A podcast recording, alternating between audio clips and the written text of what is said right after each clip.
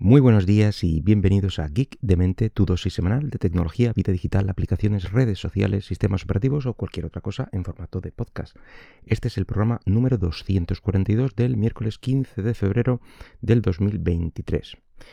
Y hoy me apetece retomar eh, un poco el tema de las criptomonedas. Llevamos algún tiempo sin, sin, tocarlo y sin hablar de él. Y es que el año pasado, que fue un año bastante convulso para todo este mercado y todo este tema de las criptomonedas, eh, pues le dediqué algunos programas del podcast, no sé si dos o tres, y bueno, pues la verdad es que el año lo merecía, quiero decir, ha habido varias criptos con varias monedas de estas, con, con pérdidas continuas, eh, empresas dedicadas mm, pues, a todo su negocio pues eh, cayendo directamente en la bancarrota y teniendo que cerrar, varios escándalos, varias historias.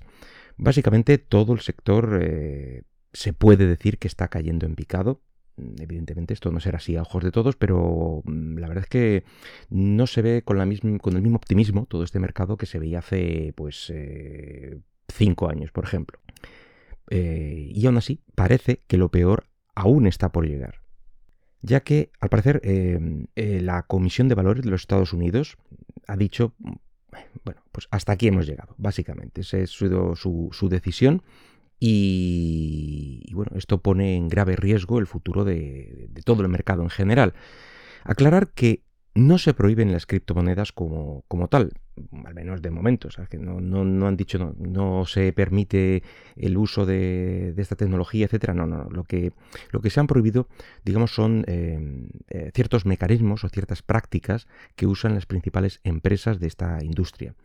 Todo esto comenzó, bueno, pues a raíz de una sentencia a la empresa Kraken, bueno, y ha sido obligada a pagar una multa de 30 millones de dólares y a cerrar su servicio llamado de stacking.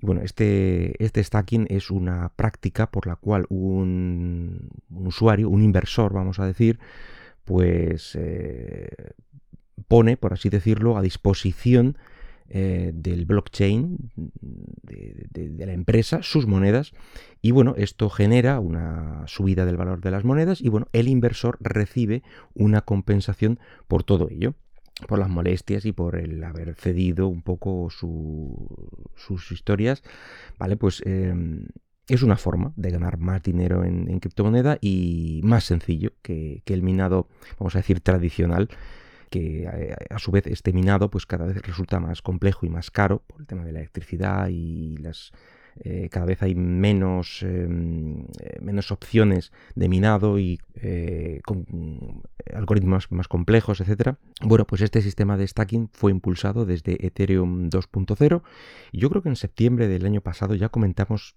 este sistema más o menos. Así que si quieres profundizar, te remito a ese programa y, ya digo, a los otros anteriores también del año pasado, que, que alguno hubo, y bueno, eh, este, este acuerdo con la empresa, acuerdo multa con la empresa Kraken, lo que provoca es que sienta un, precedente, un precedente legal que, y que bueno, la lucha contra las criptomonedas pues, puede y seguramente vaya a recrudecerse y que las empresas pueden ir despidiéndose de este tipo de servicios de stacking. De hecho, ya se empieza a hablar abiertamente em, de que la comisión quiere bloquear este servicio para todas las empresas directamente.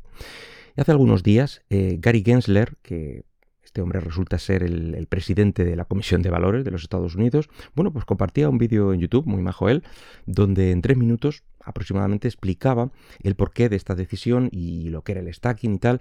Eh, básicamente comentaba que la práctica de stacking hace que, mm, el que acepta eh, realizar esta práctica, el que el que invierte en, ella, bueno, pues se convierte precisamente en una suerte de, inversor, pero en la plataforma en concreto que, ofrece este servicio, ya que durante un tiempo, bueno, pues estás cediendo tus criptos a esa plataforma y lo que más les preocupa a estas entidades es que no dan ninguna información al usuario de qué se está haciendo con su inversión. Es decir, que durante ese tiempo que se, ha cedido y tal, bueno, pues eh, no, informan de, qué es lo que se está haciendo y que es algo que el resto de formas y empresas dedicadas a la inversión están obligadas por ley.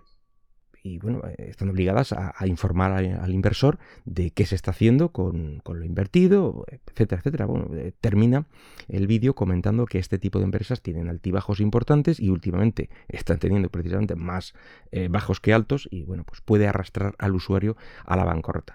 Ya vamos ahí un poquito de mete miedo que siempre viene bien en estos casos. Y mm, bueno, pues la comisión también eh, ha levantado la mano con otras monedas, como, como por ejemplo la stablecoin Binance USD, tal y como suena, será Binance quizá. Eh, y ya digo, no, no el, problema no lo tienen con el uso, con que, de hecho, eh, este, esta moneda tiene una inversión muy fuerte, pero no se oponen al uso o al menos eso parece, que no tienen problemas con él, sino, y tampoco están en contra de, las stablecoins, sino que lo que quieren es, aseguran mm, que el valor, este valor, esta moneda, no está registrada en ninguna parte, es decir, que debería estar mm, registrado oficialmente. Yo creo que lo que más temen los organismos reguladores es que eh, el mercado de criptomonedas, bueno, pues corrompa de alguna manera todo el sistema financiero actual, que lo tienen muy bien controladito, y bueno, pues un temor que también comparte las entidades europeas, ¿eh? no es algo específico de los Estados Unidos. Bueno, pues estas entidades gubernamentales llevan tiempo avisando de la necesidad de una mayor regulación y un mayor control eh, en general sobre todo el sector, mm, alertando al consumidor de lo arriesgado que es invertir en él. Eh, de hecho, el gobernador de la Reserva Federal de los Estados Unidos compara la inversión en criptomoneda con una inversión, por ejemplo, en cromos de béisbol. Así a ese nivel lo ha dejado. Y mi opinión personal en todo esto, bueno, pues la verdad es que yo no soy nada creyente de, en este mercado. No poseo, ni he poseído, ni creo que vaya a poseer en el futuro ninguna criptomoneda. Y tanto este mercado como, como en tantísimos otros que están surgiendo últimamente amparados o, gracias a las nuevas tecnologías, a los móviles, a las aplicaciones, etc., em, al final están ofreciendo un servicio similar o igual que otro que ya existía, pues creo que deben de seguir las mismas reglas. Mm, o es así o se va a romper la baraja. Eh, y ya te digo, aquí no hablo solo de las criptomonedas, mm, ni mucho menos. Quiero decir que si hay un servicio online con una aplicación que ofrece, yo qué sé, pues comida a domicilio, por ponerte un ejemplo. Bueno, pues espero que esos trabajadores que estén en la misma situación que mm, o los repartidores, todos estos estén en la misma situación que los que puede tener y se les obliga a tener a cualquier otro restaurante estándar, eh, que se les obliga a cumplir las mismas normas y, y, bueno, pues pasar, por ejemplo, las mismas inspecciones, ni más ni menos. O si es un servicio de transporte, por ejemplo, tipo taxi, pues debe estar obligado a lo mismo que se le obliga a un taxista. Mm, así que si se nos ofrece un servicio que es una inversión y a los bancos y fondos de inversión y todas estas empresas se les obliga a decirnos con pelos y señales qué se está haciendo eh, con, el dinero que es tuyo al fin y al cabo eh, en todo momento, bueno, pues a cualquier otro servicio que ofrezca lo mismo, pues creo que debe de pasar por el mismo aro. Eh, el ser una, startup o, tener una aplicación en el móvil no te debe eximir de ninguna obligación que tengan esos servicios. quizá yo creo que esta opinión no sea muy popular, pero yo creo que es necesario el, mismo rasero para todos si queremos que, pues que la rueda siga girando de alguna forma. En fin, nada más por hoy, espero que el podcast haya sido de tu agrado y si lo deseas puedes dejarme algún comentario por Twitter en arroba geekdemente. Hasta luego.